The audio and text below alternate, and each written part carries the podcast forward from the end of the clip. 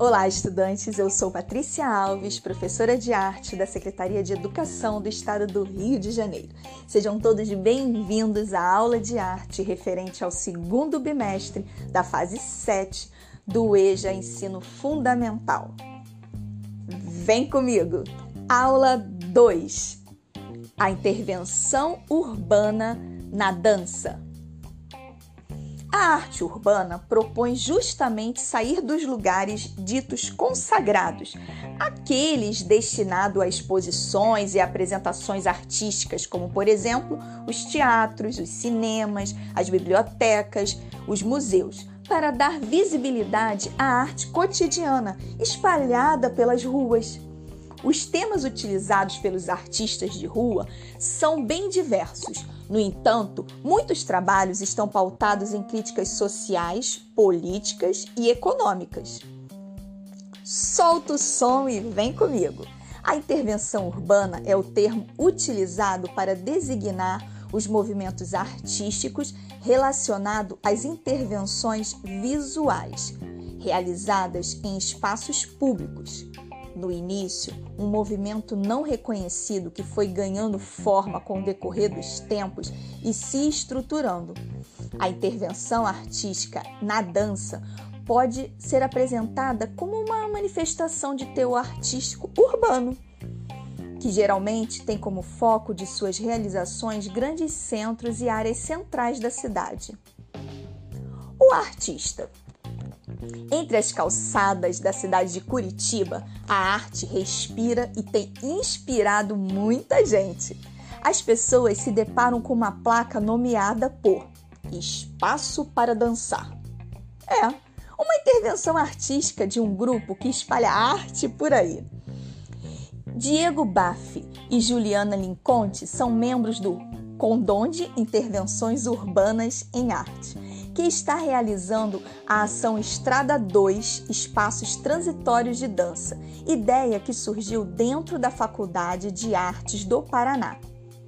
O projeto teve início em março, em parceria com Juliana Adu, membro da, do Investigação do Movimento Particular, o qual está sediado na Vila Arte Espaço de Dança.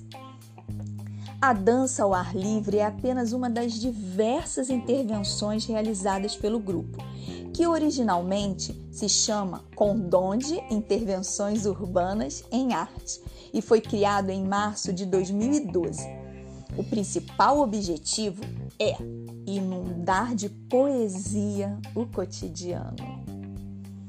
Segundo Diego Baff, o trabalho objetiva construir uma brecha espaço-temporal onde a possibilidade de dança possa bagunçar a hierarquia de uso do espaço funcionalista cotidiano, explica Diego. As reações do público. Hum, como você imagina que são as reações do público? Vamos descobrir juntos?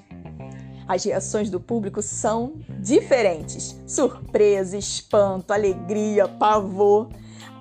São muito variadas, pois não é todo dia que alguém convida uma pessoa para dançar no meio da rua, não é? Para os interventores, os resultados incertos já são esperados, já que é um propósito das intervenções. Os dançarinos ainda contam que há pessoas que entram na brincadeira e outras ficam de fora, assim, com vergonha, mas sempre curiosas. Muitos reconhecem a relação da dança com a saúde e dizem que dançar faz bem para a alma. Algumas pessoas dançam conosco, relatam os dançarinos. Outras entram no quadrado como um espaço de visibilidade para suas ações. Há quem interage de forma incentivando com frases, estimulando outras pessoas a entrar ou dançando, fotografando ou filmando. Vai lá, dança, vai, vai ser divertido. Eles incentivam. Os artistas ressaltam que todas as interações do público são bem-vindas e que é um ótimo incentivo para a apropriação poética e subjetiva do espaço público. E você?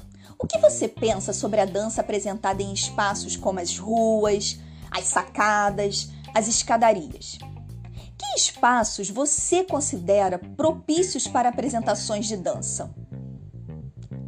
Por muito tempo, somente aqueles que podiam pagar para entrar num teatro tinham acesso e podiam assistir aos espetáculos de dança. O que você pensa sobre essa que era a realidade no final do século XIX e início do século XX? Já parou para refletir sobre essas perguntas? E você, já dançou na rua? Alguém já te tirou para dançar no meio da rua? Dançar, como disse os relatos dos dançarinos faz bem para a alma. Eu vou ficando por aqui. Um abraço.